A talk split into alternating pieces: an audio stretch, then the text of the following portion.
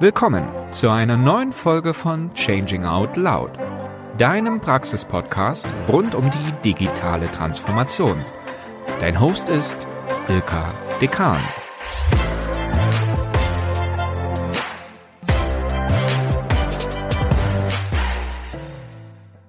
In der heutigen Folge spreche ich mit Britta Daphner über die Herausforderungen der digitalen Transformation.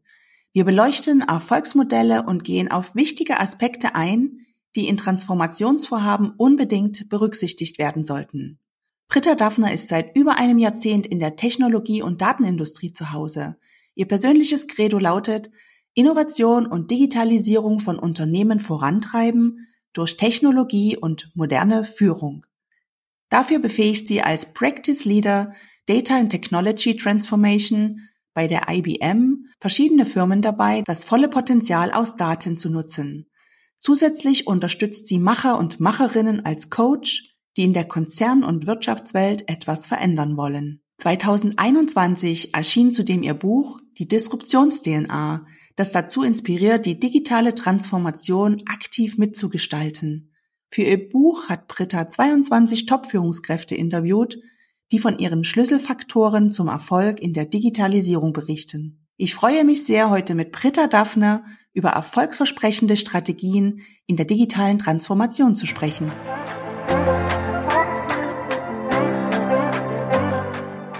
Herzlich willkommen, liebe Britta. Ich freue mich sehr, dass du heute mein Gast bist hier bei Changing Out Loud. Wie geht's dir denn heute? Was war das Highlight deiner letzten Tage?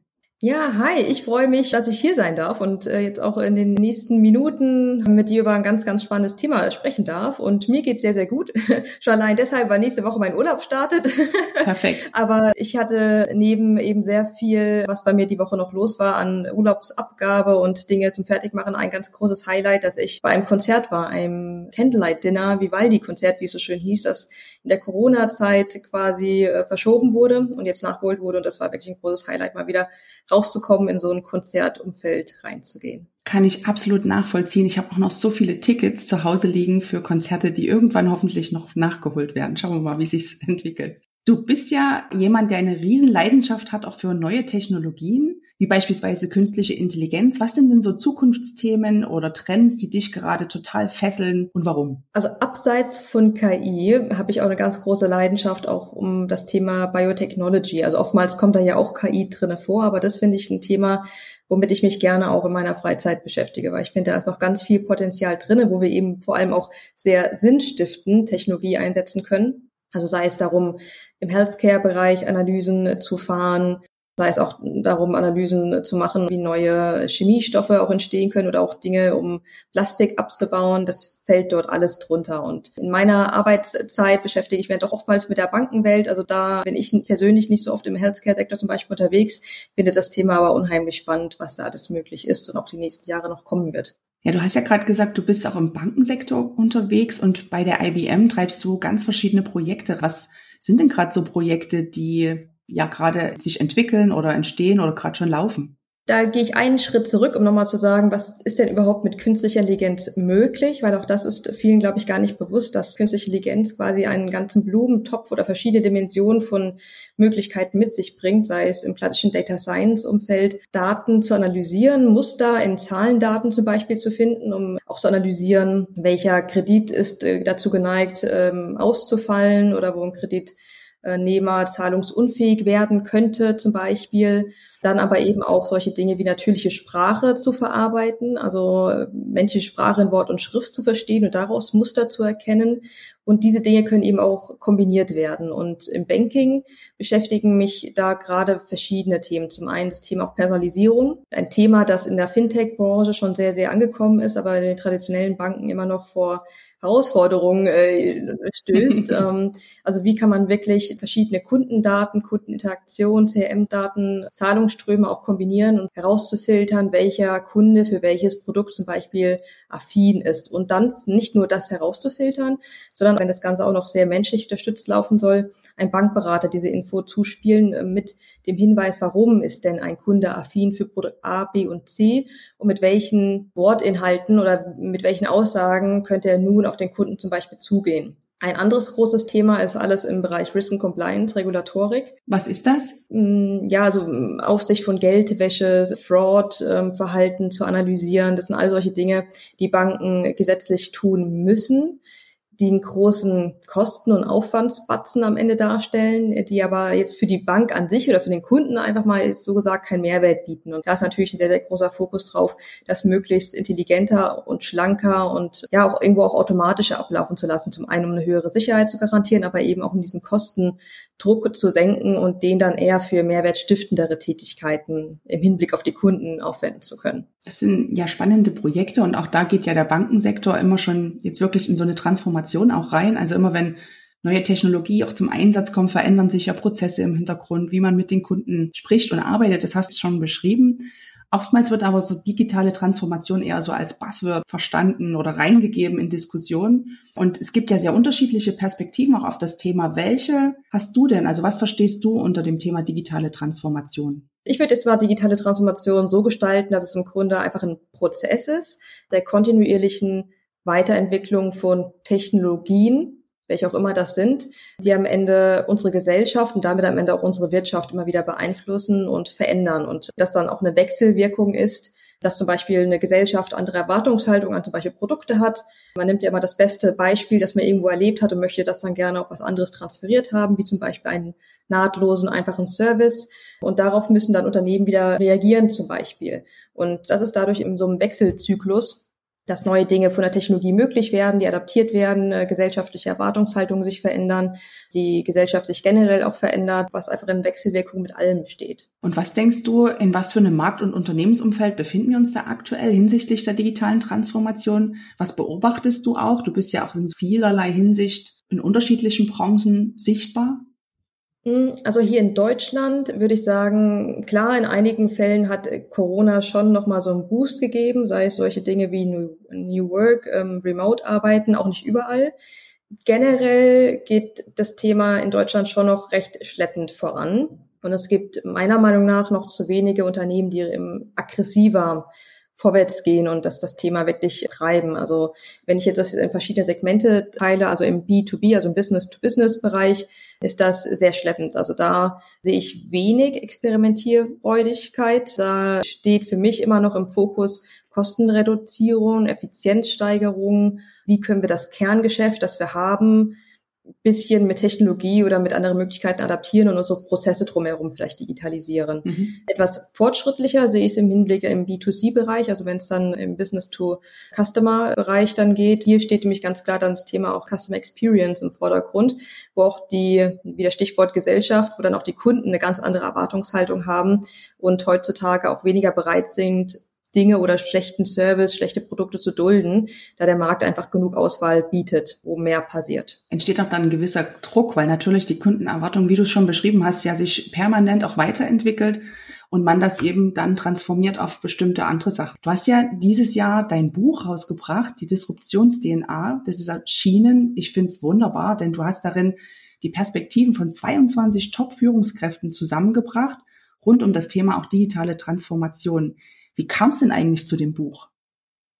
Es war ein Prozess tatsächlich, also auch eine Idee, die schon 2018, 2019 so in mir gereift ist und sich immer wieder weiterentwickelt hatte. Erstmal auch dahin getrieben aus meiner generellen Neugierde, wirklich auch mit den Entscheidungsträgern einfach mal unverblümt zu sprechen, ohne dass ich jetzt auch mit Company-Logo zum Beispiel irgendwie äh, in, in Gespräche starte, sondern wirklich einfach mal zu hören, was äh, treibt diese Menschen und auch die Unternehmen an und was passiert dort schon oder auch nicht, weil ja doch auch in Deutschland immer sehr viel drauf herumgehackt wird, dass zu wenig passiert, Unternehmen zu wenig innovativ sind und da hatte ich einfach mal Lust, wirklich hinter die Fassade einfach mal zu schauen. Und ein anderes Thema, das mich schon seit vielen Jahren treibt, ist ich habe ein großes Herz für Unternehmen, äh, auch große Unternehmen. Ich glaube, da geben sich coole Chancen und auch große Unternehmen haben auch die Möglichkeit, große Veränderungen oder auch Innovationen auch in so einem Markt erstmal voranzutreiben.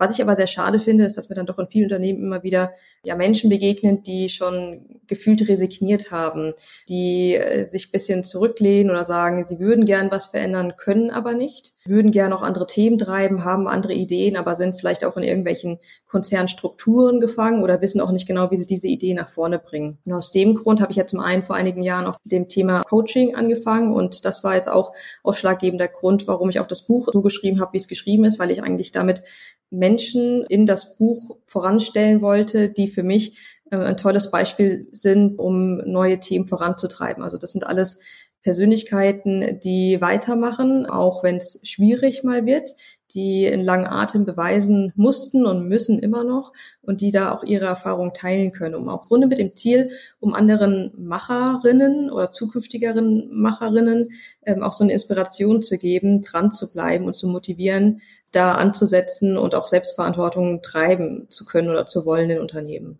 Du hast ja da Führungskräfte aus ganz verschiedenen Branchen auch eingefangen, ne? also vom Gesundheitswesen über Beauty-Welt, über technologische Perspektiven, also hast ja verschiedenste Perspektiven eingefangen. Wie ist dir das denn gelungen, an die CEOs daran zu kommen? Lustigerweise werde ich das immer mal wieder gefragt. Durch meine Arbeit kenne ich ja auch bereits einige Personen ähm, und da bin ich quasi auch die Leute durchgegangen zunächst, die ich kenne, wo ich weiß, das sind tolle Menschen, die sind bei so etwas zu 90 Prozent dabei, solange es die Zeit ermöglicht. Und da hatte ich ja am Anfang schon eine gute Liste, wen ich gerne mit dabei haben wollte. Und von da aus bin ich dann weitergegangen, habe Empfehlungen bekommen, wen ich mir noch angucken sollte, habe auch wirklich die Unternehmen auch mal gescreent, wer sitzt denn da so auch im Vorstand und die mal recherchiert, was machen die so, sind das Persönlichkeiten, wo ich sage, die finde ich irgendwie persönlich auch inspirierend, dass die für mich das irgendwo auch verkörpern und habe dann versucht, auf verschiedensten Wegen die Leute auch ja anzusprechen. Also ich würde mal behaupten, ich war da recht kreativ und habe dabei sehr, sehr vielen, auch überraschenderweise für mich, auf sehr große Resonanz gestoßen. Es ist auf jeden Fall absolut lesenswert mit ganz verschiedenen Perspektiven und ein paar will ich jetzt gern nochmal von dir in diesen Podcast mit reinbringen. Denn durch deine Interviews hast du ja auch so verschiedene Erfolgsfaktoren für die Digitalisierung beschrieben, auch ganz verschiedene meiner Meinung nach. Und ja, was ist denn die richtige Unternehmens-DMA? Wie gehört man zu den Gewinnern? Was waren für dich da die spannendsten Erkenntnisse? Generell, wenn es jetzt darum geht, was ist jetzt so eine erfolgreiche DNA, die für die Zukunft aufgestellt ist, da kommt für mich drei Dinge zusammen. Irgendwo so eine Liebe oder eine Neugierde zumindest für Technologie, denn auch die Vorstandsebenen oder Führungsebenen generell, es muss ja nicht mehr, auf den Vorstand beschränkt sein, werden immer technologischer. Also das ist auch für alle, die auch zuhören, interessant, sich mit den Themen zu beschäftigen, auch wenn man vielleicht selbst nicht unbedingt programmieren können muss, aber dass das ein Thema ist, da kommt man nicht vorbei. Und da ist es wichtig, ein paar Basiskenntnisse zu haben. Und auch, dass momentan auch so ein Shift im, im Leadership passieren muss, also auch mit neuen Arbeitsweisen, ähm, wie wir auch Menschen führen, wie wir eine Kulturveränderung treiben, weil das gerade Themen sind, die Unternehmen wo gerade viele Unternehmen davor stehen, das voranzutreiben, um eben auch sich transformieren, disruptieren können, um, um so einen neuen Mindset eben mit reinzubringen. Und es geht nicht von heute auf morgen. Also da gab es auch verschiedene Jahreszahlen. Also so eine Transformation braucht Zeit. Es dauert mehrere Jahre. Auch das wir zum Thema langen Atem. Das muss geplant, aber dann auch durchgeführt werden, kontinuierlich, bis solche Dinge eben passiert. Auf der anderen Seite, obwohl es auch sehr tolle Beispiele gibt und ich da ja auch ganz tolle Führungskräfte auch dargestellt habe, was mir persönlich ein bisschen fehlt, das ist dann doch trotzdem in, in Deutschland oftmals nicht aggressiv genug im positiven Sinne passiert und wir zu oft auch das Thema wieder im Kerngeschäft bleiben, dass man dazu oft in seiner eigenen Box denkt, das ist, ich sag mal so, das ist das Negative, was ich da so ein bisschen immer noch anmerken möchte. Aber auf der anderen Seite, dass trotzdem auch ganz viel passiert und ganz viel ausprobiert wird, was aber halt leider einfach auch lange dauert und wo wir nämlich genau motivierte Menschen brauchen, die anpacken und mithelfen. Wie könnte ein Unternehmen noch aggressiver in diese Transformation reingehen? Hast du da eine Idee? Also ganz konkret würde ich mir wünschen, dass dem Thema Innovation eigentlich mehr Raum gegeben wird. Also zum Beispiel, äh, dass dort konkrete Rollen geschaffen werden, wie man auch immer sie nennt, sei es irgendwie Chief Entrepreneur etc. Also auch Menschen, die sich aktiv auch damit beschäftigen, wo stehen wir aktuell, Bestandsaufnahmen vom Portfolio zu machen und zu überlegen, wie kann man das vielleicht disruptieren, wie, wie werden wir vielleicht in Zukunft disruptiert und wie kann man vielleicht abseits vom Kerngeschäft immer ganz andere Richtungen denken. Ein Beispiel, was ich ja immer sehr passend finde, leider auch ein amerikanisches, ist beim Thema Amazon. Ähm, also da war ja auch, ich glaube, es war 2003, wo Apple auch iTunes ankündigte und damals Amazon äh, gemerkt hatte, hm, dass das Thema äh, digitale Produkte wird interessant, wird spannend. CDs werden zukünftig vielleicht ersetzt werden. So war es ja damals auch der Ankündigung von Apple und Amazon hat damals ja auch noch einen großen Umsatz auch von CD-Verkäufen gemacht und die sich dann auch auf den Weg begeben haben, hm, wie können wir denn in dieses Segment einsteigen? Sollen wir jetzt auch Musik anbieten, wie es quasi zu der Zeit irgendwie dann jeder gemacht hatte? Gibt es was anderes, was wir tun können? Und daraus ist ja damals erst die Idee vom Kindle entstanden, vom E-Book-Reader Kindle. Und das hat dann noch ein paar Jahre gedauert glaube, dann 2007 ist dann erst der Kindle rausgekommen von einer Ideensammlung. Wie können wir quasi diesen, diesen Schritt in die digitale Produktwelt machen? Was ist das, was vielleicht noch nicht so stark besetzt ist? Und was können wir dann für uns mitnehmen. Und das Spannende, wenn man sich das mal überlegt, ich meine, Amazon war damals ein Softwareunternehmen und hatte gar keine Kompetenzen, was irgendwo im Bereich Hardware zu sehen war, geschweige denn irgendwelchen E-Book-Readern, ähm, äh, sich dem Thema einfach mal angenommen und dort investiert, obwohl da, wie gesagt, vier Jahre lang einfach nur Kosten entstanden sind. Hat sich aber gelohnt. Ich glaube, in Amerika war der äh, Kindle dann innerhalb von sechs Stunden ausverkauft. Und wie auch Amazon sich dann weiterentwickelt hat, das wissen wir. Und heutzutage sehen wir Amazon als einen Riesen, ähm, der überall profitiert und Umsatz macht, aber auch der ähm, hatte sich die letzten Jahre immer mal wieder wandeln müssen und in Bereiche eingearbeitet, die komplett abseits der Kernkompetenz waren. Und das würde ich mir dann quasi wünschen, dass äh, den Themen noch Raum gegeben wird. Klar, Unternehmen müssen auch profitabel bleiben. Man muss die alten Dinge auch parallel weiterfahren. Das ist die Herausforderung, dass man aber da eben auch den Rahmen setzt und auch den Fokus setzt, aktiv nach neuen Geschäftsideen, wenn sie vielleicht auch erstmal verrückt oder risikobehaftet sind, auszutesten diese Ambidextrie, ne? also man spricht ja auch in der Führung oder generell von dem Thema beidhändige Führung, also schon im bestehenden Geschäft die Prozesse verbessern mit der einen Hand, aber eben, wie du es auch sagst, neue Geschäftsmodelle wirklich auch disruptiv zu entdecken. Genau das auch beidhändig zu tun im Unternehmen. Welche Herausforderungen erlebst du denn immer wieder, wenn so Organisationen sich doch tatsächlich mit Transformationsthemen beschäftigen? wenn sie sich neu erfinden und ganz Neues vielleicht auch entwickeln? Eine Vielzahl. Also zum einen immer noch, dass oftmals zu klein gedacht wird, dass eine Idee nicht über einen Prototyp hinaus gedacht wird und damit auch dann der Fokus von Anfang an zu sehr zum Beispiel auf Kosten oder die Aufwände, das zu entwickeln, gesehen wird, aber auch nicht, wie man das zukünftig weiterentwickeln kann und wie das skalieren kann. Das ist zum Beispiel auch ein Thema im Bereich KI, was auch immer noch teilweise noch vor ein paar Jahren noch schlimmer in Unternehmen ein Problem war, weil KI auch ein enormes Upfront-Investment ist bis es dann mal wirklich skaliert und man das Ganze über verschiedene Geschäftsbereiche dann eben auch mit, mit skalieren kann. Und äh, so diese ersten Prototypen, Piloten, die können oftmals sehr teuer sein für das, was am Ende dabei herauskommt. Da kann man nicht diesen klassischen Business Case rechnen. Davon äh, müssen wir in solchen Innovationsbereichen oftmals weg kommen und das schnürt so diesen Stakeholder Value und diesen quartalsgetriebenen Ansatz, der ist halt dann nicht ähm, hilfreich oftmals, wenn, wenn nur auf Kosten und Gewinnmargen geguckt wird. Ein anderes Thema ist meiner Meinung nach auch, dass es oftmals den langen Lauf fehlt, also häufige Wechsel auch in den oberen Vorstandsetagen, Führungswechseln, dass da diese Ideen immer mal wieder aufgesetzt werden, aber nicht end-to-end -end dann auch umgesetzt werden. Und ähm, dann auch ein, ein von mir beliebtes Thema, alles was ums Thema Kommunikation auch geht, weil ich habe selten Projekte in der Technologie scheitern sehen, sondern alles eher um, aufgrund von diesen, ich sag mal, Soft Skills äh, durch Innenpolitik, verschiedene Meinungen, konträre Meinungen, dass auch Ideen nicht richtig dargestellt wurden dass es ja verschiedene Verständnisse gab, also all dieses Thema, wie kann man diese Ideen dann auch dann so formen, dass man am Ende auch alle mitnimmt und Missverständnisse auch vermeidet, inklusive dann auch so einem Kulturprozess, ähm, um auch Dinge einfach mal anders machen zu können oder zu wollen. Ja, gerade wenn man transformiert, habe ich immer gelernt, lebe die Transformation in der Transformation. Genau quasi dann schon so anders zu arbeiten, auch wie man sich dann zukünftig ja vielleicht auch aufstellen will.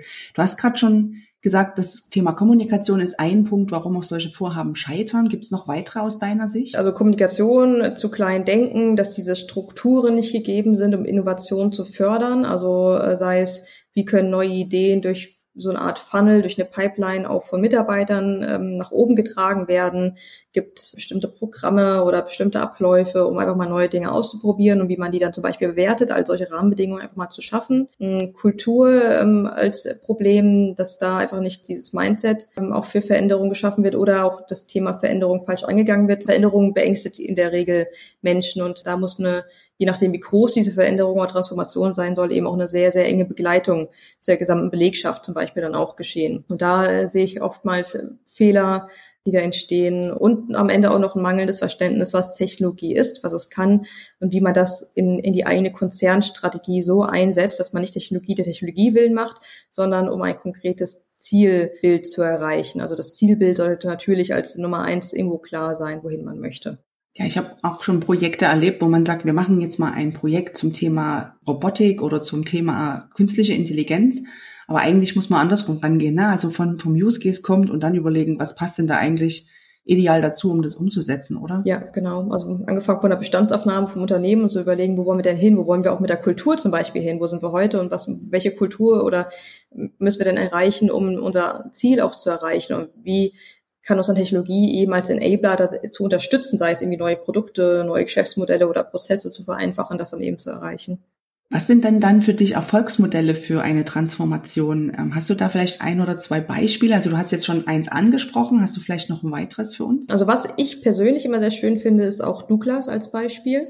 Also ich, ich kenne viele Unternehmen, die haben im Kleinen, äh, wo es ganz viele tolle Beispiele gibt, aber ich finde Douglas, das ist nochmal spannend, weil ich persönlich, für mich war Douglas äh, jahrelang keine Marke mehr, wo ich persönlich irgendwie so eingekauft hätte. Und ich finde, von meiner eigenen Wahrnehmung haben die sich die letzten Jahre enorm gewandelt. Von der Außendarstellung und von dem, wie sie auch ihre Umsätze jetzt auch in den Online-Bereich äh, bringen. Also ich glaube, das war von 2019 auf 2020 die Zahlen, dass sie 40, 41 Prozent ihre Umsätze auch im E-Commerce-Bereich steigen konnten, ähm, dass da sehr viel experimentiert wird im Bereich auch Live-Shopping, sich da viel auch abgeguckt wird, was aus Asien kommt und dass da viel noch gemacht wird. Also auch da ist es noch Luft nach oben, aber ich finde das sehr spannend, was da passiert ist und wie die sich modernisiert haben, äh, wie das Produktportfolio sich verändert hat und wie jetzt eben solche digitalen wie Live-Shopping Experiences aufgebaut werden. Und dann ein anderes Beispiel, was ich immer ganz schön finde, vielleicht auch hier, weil ich in München wohne, was man so nicht auf der ähm, auf dem Zettel nicht immer hat, finde ich auch generell die Stadt München an sich. Also wenn ich jetzt mal schaue heutzutage, was sich was sich hier getan hat und wie viele IT-Unternehmen sich die letzten Jahre hier angesammelt haben, kann man sich die Frage stellen, warum? Und ich würde behaupten, dass das kommt aus einer konsequenten Investition. Also ich, in den 90er Jahren äh, gab es schon ein großes Programm, die Hightech-Offensive in Bayern, wo investiert wurde, um Digitalisierung voranzubringen. Die wurde dann ein paar Jahre abgelöst mit einem neuen, auch äh, millionenschweren Paket, wo genau in solche auch AI-Technologien, in neue Technologien investiert wurde, neue Forschungsplätze auch geschaffen wurden, auch für die Quantumforschung zum Beispiel wo auch Digitalisierungsinitiativen gestartet wurde, auch um den Mittelstand zum Beispiel zu stützen und das Ganze sich dann schon auch sehr attraktiv gestaltet hat, auch für andere große Tech-Unternehmen zum Beispiel, um hier anzusiedeln. Und jetzt auch äh, während der Corona-Pandemie wurde auch dieses Budget nochmal ähm, ordentlich erhöht, ich glaube irgendwo im Bereich drei, drei, vier Milliarden Euro, ähm, um das Ganze nochmal aufzupuschen. Und ich finde, das merkt man hier. Also da hat sich für mich München als Stadt einfach die letzten Jahre enorm gewandelt, was äh, diese Attraktivität im Bereich Tech angeht, auch im Startup-Umfeld zum Beispiel. Und das finde ich auch sehr spannend, wenn man das mal als Stadtbeispiel nimmt. Mhm. Was macht das dann mit München? Es verändert München. also ich finde, München schafft es trotzdem, so diesen Münchneren Charme beizubehalten, sich nicht, ähm, wenn man das jetzt wieder auf eine Kultur übersetzt, gibt es immer noch diese, diese großen kulturellen Verankerungen, die nicht übergebügelt werden. Und trotzdem wird es mit moderneren Ansätzen und auch so einer Internationalität ergänzt. Und das finde ich ganz schön. Also auch Disruption bedeutet für mich nicht, was Bestehendes komplett äh, zunichte machen und aufbrechen, sondern zu ergänzen, weiterzuentwickeln und daraus auch was Neues entstehen zu lassen. Und ich finde, perfekt ist es vielleicht auch an manchen Stellen, auch hier natürlich nicht. Es gibt immer äh, weiß und schwarz, aber ich finde, das macht München für mich extrem gut, in den richtigen Dingen zu investieren und trotzdem auch an ähm, traditionellen Kulturgütern festzuhalten, um diesen Basischarme nicht zu verlieren. Du hattest ja vorhin noch ein Thema angesprochen, da ging es um das Thema Führung und Leadership und was sich da gerade alles verändert. Wie erlebst du denn das? Was müssen Führungskräfte neu lernen? Du hast schon angesprochen, Technologien. Was bleibt vielleicht auch stabil? Wie entwickelt sich das aus deiner Perspektive? Ich hatte ähm, jetzt gerade erst der Keynote gehalten, wo es darum ging, zu erzählen, wie sich der Mensch oder auch äh, menschliche Mitarbeiter und Führung im Zuge auch von KI verändern. Und da hatte ich schon erzählt, dass äh, künstliche Intelligenz am Ende auch den Menschen für ein Upgrade an menschlicher Intelligenz und Empathie zwingt. Und das würde ich so auch in die Führungsebenen übersetzen. Also auch das Was ich merke, Führung wird menschlicher, in Anführungsstrichen, weg von diesen hierarchischen Strukturen, mehr wirklich das Individuum in den Vordergrund zu stellen, was aber dann auch mit sich bringt, dass ähm, Leader in der Lage sind, diese unterschiedlichen Persönlichkeiten erstmal zu erkennen.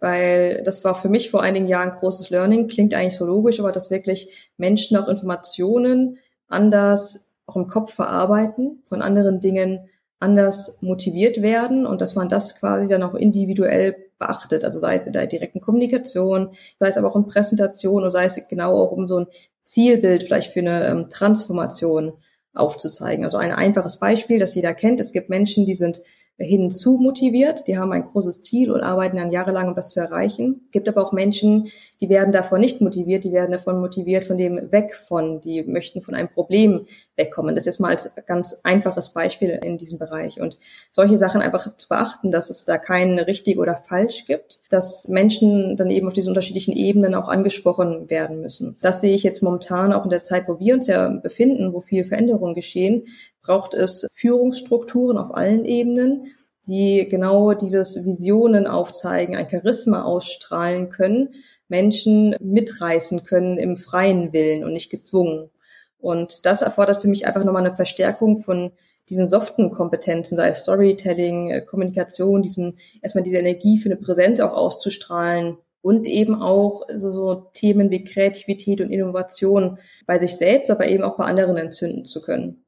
Und äh, jetzt im Zuge davon, dass Technologie uns auch immer mehr Arbeit übernimmt, sind das für mich weiterhin auch genau die Bereiche, in die wir auch selbst in uns investieren dürfen und das einfach zu lernen, weil das uns von Maschinen auch unterscheidet, ganz einfach gesagt. Und Daneben natürlich aber auch nochmal diese Dinge, dass eben auch Technologie und dass auch ein Fachwissen immer mehr benötigt wird, um auch zu wissen, einen Branchenüberblick zu haben und nicht nur von seiner Branche, sondern auch was passiert um mich herum, wenn wir uns andere Geschäftsentwicklung Bereiche entwickeln wollen. Ähm, also da einen viel, viel breiteren Blick zu haben als nur auf das Basis-Know-how, dass da Führung einfach immer ähm, auch in manchen Bereichen universeller wird, dass man einen breiten Blick haben muss, aber trotzdem irgendwo immer noch eine tiefe Expertise. Und ich glaube, das macht schon kompliziert, dass da neue Herausforderungen damit auch an, an Führung gestellt wird. Und wenn ich jetzt mal an so eine etablierte Führungskraft denke, die halt in irgendeinem Konzern arbeitet, was würdest du der denn jetzt empfehlen? Also es waren jetzt so viele Punkte, verschiedene Skills, die man erweitern müsste. Was würdest du empfehlen? Wie kann ich starten, einen ersten Schritt machen? Es waren zwar viele Punkte, aber ich würde es vielleicht einfach mal auf drei Punkte runterbrechen. Und zwar einmal ähm, neugierig bleiben, vor allem auch im Technologiesektor, sich mit Technologie, aber auch mit anderen Themen beschäftigen, die auch branchenfremd sind auch damit einbeziehen, vielleicht auch mal Dinge zu machen, die quasi gar keinen Sinn ergeben, sei es auch Hobbys, die jetzt nicht irgendwie einen bestimmten Hintergrund haben, sondern einfach mal sich mit bestimmten Dingen zu beschäftigen. Das ermöglicht einen zum einen äh, einen breiteren Blick zu haben, aber eben auch seine eigene Kreativität zu vergrößern. Denn Kreativität entsteht ja immer auch in der Schnittmenge, wenn Dinge, die scheinbar keinen Zusammenhang haben, zusammengebracht werden. Und das kann erst dann passieren, wenn wir uns in verschiedenen Bereichen auskennen oder verschiedene Ideen miteinander kombinieren können. Also das wäre quasi so mein Nummer eins Tipp, sich auf verschiedene Möglichkeiten wie durch deinen Podcast, durch Bücher, Trainings, ähm, durch die Unterhaltung mit anderen Menschen, sich einfach für andere Themen interessieren und dann eben auch konkret auch in bestimmte Technologiebereiche einzuarbeiten. Dann ein anderer Punkt wäre für mich das ganze Thema Kommunikation zu üben, also auch regelmäßig auch Präsentationen auch zu halten, sich anderen Menschen kommunizieren und das nicht nur zu tun, sondern sich auch regelmäßig zu reflektieren, weil daraus lernt man ja am Ende, was funktioniert und was nicht funktioniert. Habe ich mein Ziel erreicht? Gab es Missverständnisse? Wie hätte ich mich anders ausdrücken können? Wie könnte ich die Präsentation das nächste Mal anders aufbauen? Ich einfach mal immer da mal wieder zu hinterfragen und dann kontinuierlich einfach verbessern im, im agilen Vorgehen, würde ich mal sagen. Und das dritte ist dann für mich so an der eigenen Energie arbeiten. Das heißt, um erstmal was ausstrahlen zu können, ähm, müssen wir mehr und mehr dafür sorgen, dass es uns selbst irgendwo auch gut geht. Also sich nur tot arbeiten hilft nicht, Menschen meiner Meinung nach hinter sich zu bringen, sondern ähm, auch da wirklich zu lernen, was sind die Dinge, ähm, die mir gut tun, dass ich irgendwo frisch mit vollem Fokus bei der Arbeit sein kann und so eine Energie ausstrahlen kann, dass es andere mitreißt weil leider habe ich das oft, oft genug oder immer noch oft genug äh, beobachtet, dass mir, dass mir Leute gegenüber sitzen, die sind K.O., die sind, wo ich selbst so kein, kein Leuchten mehr spüre und das wären die Dinge, wo ich einfach mal ansetzen würde.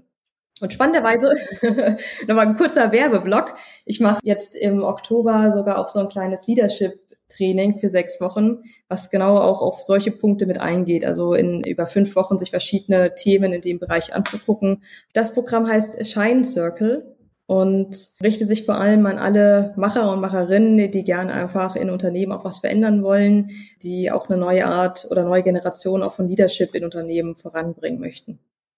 Das verlinken wir doch direkt noch mit in den Show Notes, wenn ihr da mal reinschauen wollt. Das ist auch schon noch ein gutes Stichwort zur nächsten Frage, die ich noch habe. Lass uns mal unterschiedliche Perspektiven einnehmen. Also, was wäre denn ein guter Schritt aus Top-Management-Sicht jetzt für eine Organisation, um die Transformation da im eigenen Unternehmen voranzutreiben? Und was könnte denn so ein ganz normaler Mitarbeiter, Organisationsentwickler vielleicht auch tun? Ich würde empfehlen, wenn das nicht schon geschehen ist, auch mit der Bestandsaufnahme anzufangen, nochmal zu gucken, wo sind wir heute, Rahmenbedingungen zu schaffen, die Innovationen ermöglichen, sei es durch konkrete ähm, Personen und Rollen, die sich dem Thema annehmen und immer wieder auch Innovationen ins eigene Unternehmen hereinbringen und auch das eigene Unternehmen challengen aber auch durch Programme zum Beispiel, Innovationsacceleratorenprogramme, nicht nur um Startups außerhalb zu unterstützen, sondern auch interne Innovationen voranzubringen. Also da gibt es ein schönes Beispiel auch von Bosch, das Innovation Framework, wo auch die Mitarbeiter durch mehrere Wochen durch ein Programm geführt werden, von der Ideeerarbeitung bis Umsetzung eines ersten MVPs, bis am Ende nur noch eine Handvoll von Ideen übrig bleiben, die es dann quasi bis ins Endfinale schaffen. Aber solche Rahmenbedingungen oder Frameworks aufzusetzen, um Innovation im eigenen Hause zu ermöglichen und auch den Mitarbeitern auch zu ermöglichen, kreativ zu sein und die Ideen, die sie haben, umsetzen zu können. Und aus Mitarbeitersicht, was ich einfach versuche, jeden zu ermutigen, ist Verantwortung mit zu übernehmen und mh, auch wenn es nicht einfach ist, einfach die Dinge anders zu machen, nicht aufzuhören, immer mal wieder auch mit eigenen Kommentaren, Ideen reinzugehen, die Dinge einfach auch mal im Kleinen zu verproben, umzusetzen und dieses äh, Don't Tell about Show äh, Modus einzugehen und einfach mal den Leuten zu zeigen, wie es funktionieren kann und als Beispiel voranzugehen. Auch in Strukturen, die vielleicht nicht so offen dafür sind. Aber am Ende genau das brauchen wir. Und da brauchst dann diese ja, leuchtenden Vorreiter, die es initial probieren und zeigen, dass es eben auch anders geht. Rückblickend jetzt auf deine Erfahrung aus der Praxis, die du ja umfassend gesammelt hast auch, was sind denn für dich so die Top drei Voraussetzungen dafür, dass ein Unternehmen sich auch so zukunftsgerichtet aufstellt? Top eins diesen Innovationsrahmen in einem Unternehmen schaffen, Möglichkeiten, Innovationen zu leben, vor allem auch durch Mitarbeiter leben zu können. Als zweiten Punkt ist für mich ganz wichtig, den Fokus auf das richtige Leadership zu haben, ein Leadership-Team, sei es eine neue Leadership-Kultur, sei es aber auch eine Leadership-Kultur, die die Mitarbeiter voranbringt, die Innovation fördert, die das Zielbild vom Unternehmen vorantreiben. All solche Dinge zählen für mich dazu. Und generell als dritten Punkt wirklich mutiger sein Dinge ausprobieren, auch gerne im Kleinen und sie dann eben zu skalieren, aber ein bisschen größer zu denken, außerhalb der eigenen Kernkompetenz, mehr auch äh, in mehr in die Horizontale zu gehen und nicht nur in die Vertikale. Vielen, vielen lieben Dank für diese Einblicke. Ich danke dir sehr für das Interview bis hierher. Jetzt wollen wir dich noch ganz kurz ein bisschen besser kennenlernen, liebe Britta. Ich habe jetzt schnelle Fragen und wünsche mir schnelle Antworten von dir. Los geht's. Was ist denn aus deiner Perspektive der größte Irrtum zum Thema digitale Transformation? Dass digitale Transformation jemals abgeschlossen ist. Welche Technologie oder welcher Fortschritt wird aus deiner heutigen Sicht denn in den nächsten zehn Jahren so den größten Einfluss auf uns Menschen haben? Die Technologie der künstlichen Intelligenz, gepaart mit vielleicht Quantum und vielleicht eben auch in den Bereichen Biotechnology in den nächsten Jahren. Ich stelle mir da sehr gute Use Cases vor, wenn ich da so ja, auch. was hast du denn als letztes gelernt, was du uns unbedingt jetzt vielleicht noch mitgeben möchtest? Ein großer Aha-Moment generell, weil dieses, dass Menschen wirklich Informationen unterschiedlich auch im Kopf verarbeiten, anders lernen und äh, das einmal zu verstehen, hat für mich sehr, sehr vieles geöffnet, sehr viel auch in der Kommunikation einfacher gemacht. Und das war bis heute ein, einer meiner größten Aha-Momente, würde ich behaupten. Und welche Person würdest du gerne einmal persönlich treffen? Da gibt es ganz viele. Mm, ich würde sagen, Jeanne d'Arc äh, war ich früher ein großer Fan davon, auch von den historischen Begebenheiten. Also ich würde jetzt mal sagen, Jeanne d'Arc finde ich sehr, sehr spannend, da auch mal in die Zeit zu gucken und wie sie auch immer weitergemacht hat und sich nicht beirren lassen hat. Schade, dass sie nicht mehr da ist, aber da gibt's auch eine Folge zum Soziodrama, wo man das mal ähm, spielen könnte, das Gespräch. Das wäre vielleicht ein spannendes Experiment. Und vielleicht noch eine ganz persönliche letzte Frage. Woraus ziehst du eigentlich Kraft für deine ja, Arbeit, für dich auch persönlich? Das ist ganz spannend. Ich glaube tatsächlich von anderen Menschen. Also bei mir persönlich, wenn ich mit anderen Menschen, wie jetzt auch mit dir über das Thema spreche, diese Erfolgsmomente mit anderen Menschen teilen kann, mit anderen Menschen Dinge voranzubringen. Das ist das oder auch nach einem tollen auch Networking-Event zum Beispiel komme ich mit einer ganz neuen Energie und neuen Ideen und Impulsen äh, daraus. Also das ist für mich, wo ich meine ähm, Kraft und Energie sammle, um mich mit anderen Menschen auszutauschen und auch neue Anregungen zu finden. Sehr schön. Ich würde dir gerne noch die Changing Out Loud Abschlussfrage stellen. Die Antworten darauf sind so unterschiedlich und immer wieder wahnsinnig spannend. Stell dir mal vor, es kommt der Zeitpunkt, du übernimmst so ein mittelständisches Unternehmen. Wenn du da anfangen würdest, was würdest du tun oder was würdest du auch ganz bewusst lassen?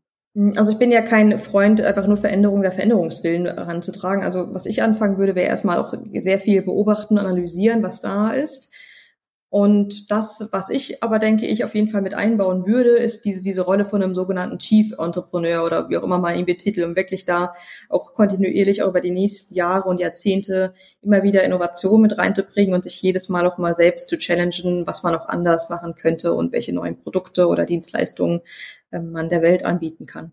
Vielen lieben Dank, liebe Britta, für dieses Interview, für deine spannenden Einblicke, die Praxisbeispiele, vor allem für deine Zeit. Ich kann nur empfehlen, wenn ihr wissen wollt, was da draußen gerade sich entwickelt, welche neuen Trends da sind, folgt ihr auf LinkedIn zum Beispiel. Ich lese jeden Tag irgendwelche Neuigkeiten, die wieder spannend sind für mich. Vielen lieben Dank, Britta, bis hierher und ja, ich wünsche dir alles Gute auf deinem weiteren Weg. Dankeschön. Ciao. Ciao. Das war eine neue Folge von Changing Out Loud. Wir freuen uns auf euer Feedback, auf eure Kommentare. Schreibt uns gern, was euch interessiert. Wir sind gespannt.